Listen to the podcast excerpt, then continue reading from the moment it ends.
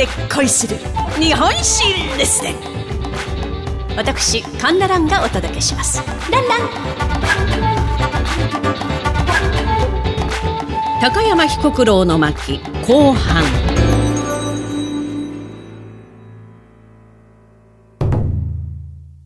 前回お話ししました通り、高山彦九郎は江戸時代がまだ半ばであるにもかかわらず、尊王思想に目覚めまして、諸国を暗夜して自分の考えを説いて回りました。江戸や京都を足場にして全国を訪れたのです。蘭学者の前野良沢、米沢藩主の上杉洋さん、藤田東子の父であります藤田優国、岩倉智美のひいおじいさんにあたります岩倉智和ら名高い人々と交流しました。また、庶民の暮らしぶりもつぶさに視察したのです。まあ、特に北東北の津軽藩や南部藩では、天明の大飢饉の際に人口の三分の一とも半分とも言われる人々が飢え死にしたことを知ります。あまりの空腹に遺体を食べることもしばしばあったという恐ろしい話も聞いたのです。こうして彦九郎は幕府の政治に対する疑問をますます膨らませていったのです。ある日彦九郎は京都で緑色の毛がふさふさ生えた亀を手に入れました。毛といっても甲羅についた藻が毛のように見えるだけなんですが、大層縁起がいいということで、時の皇格天皇に献上したのです。すると天皇は非常にお喜びになって、彦九郎は天皇に拝謁することができたのです。天皇からはねぎらいのお言葉もいただきました。天皇大好きの彦九郎ですから、天にも昇る気持ちで、次のような和歌を読んだのです。我を我と、白しめすかやすべらぎの、玉の御声のかかる嬉しさ。私のようなものに天皇陛下がお声をかけていただき、大変光栄です。という意味です。さて、この頃朝廷と幕府の間である紛争が起きていたのです。まあ、この5分で恋する日本史列伝の荒井白石の巻でもお話しした通り、皇格天皇は官員の宮、助人親王のお子様です。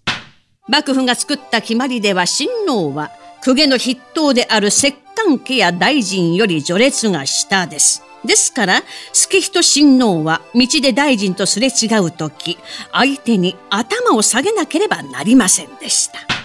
皇格天皇は、神武天皇以来の血筋を受け継ぎ、天皇である私の父が公家より格下なのはおかしいと、父に上皇の称号を送ろうとしました。しかし時の老中、松平定信は、皇位につかずに上皇になった例はない、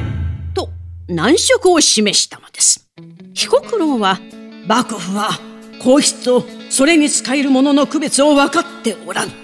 なぜ皇室をないがしろにするのかと憤慨しまして、一路薩摩へと向かったのです。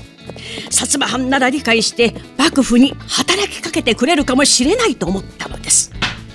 しかし、薩摩藩の反応は今一つでした。彦九郎は危険人物として幕府からマークされ、その行動は隠密に監視されていたのです。このままでは藩に迷惑がかかると思いました彦九郎は、薩摩を出て九州各地を転々としました。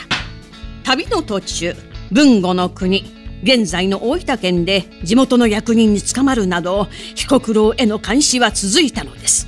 そして彦九郎は、助人親王の称号をめぐる問題が、朝廷側の敗北で決着したことを知るのです。筑後の国、現在の福岡県久留米の知人の家にたどり着きました彦九郎は、失意のうちに切腹いたします。激しい痛みの中、あの三条大橋の時のように、御所はどちらの方角かと聞いた彦九郎は、向きを直し、柏手を打って姿勢を崩さなかったと言います。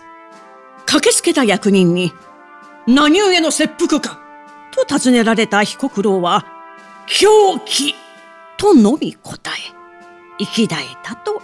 ます。46歳、寛政5年、1793年のことでございました。て、明治天皇が王政復古の大号令を発しましたのはそれから75年経ちました慶応3年、1868年。